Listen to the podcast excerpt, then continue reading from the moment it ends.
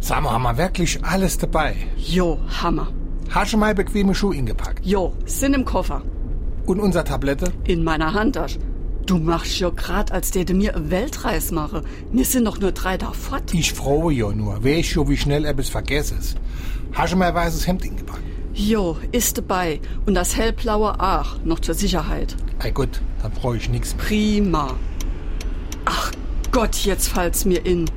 Wäschte, was mir vergessen. Ach, jetzt auf einmal was mir vergessen. Jo, dann war's halt ich.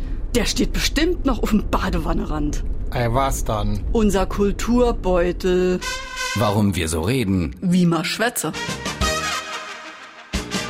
Um 1950 taucht das Wort Kulturbeutel in der deutschen Sprache auf. Nicht, dass es den Gegenstand nicht schon vorher gegeben hätte, den gab es sehr wohl, aber der Kulturbeutel wurde vorher eher necessär genannt.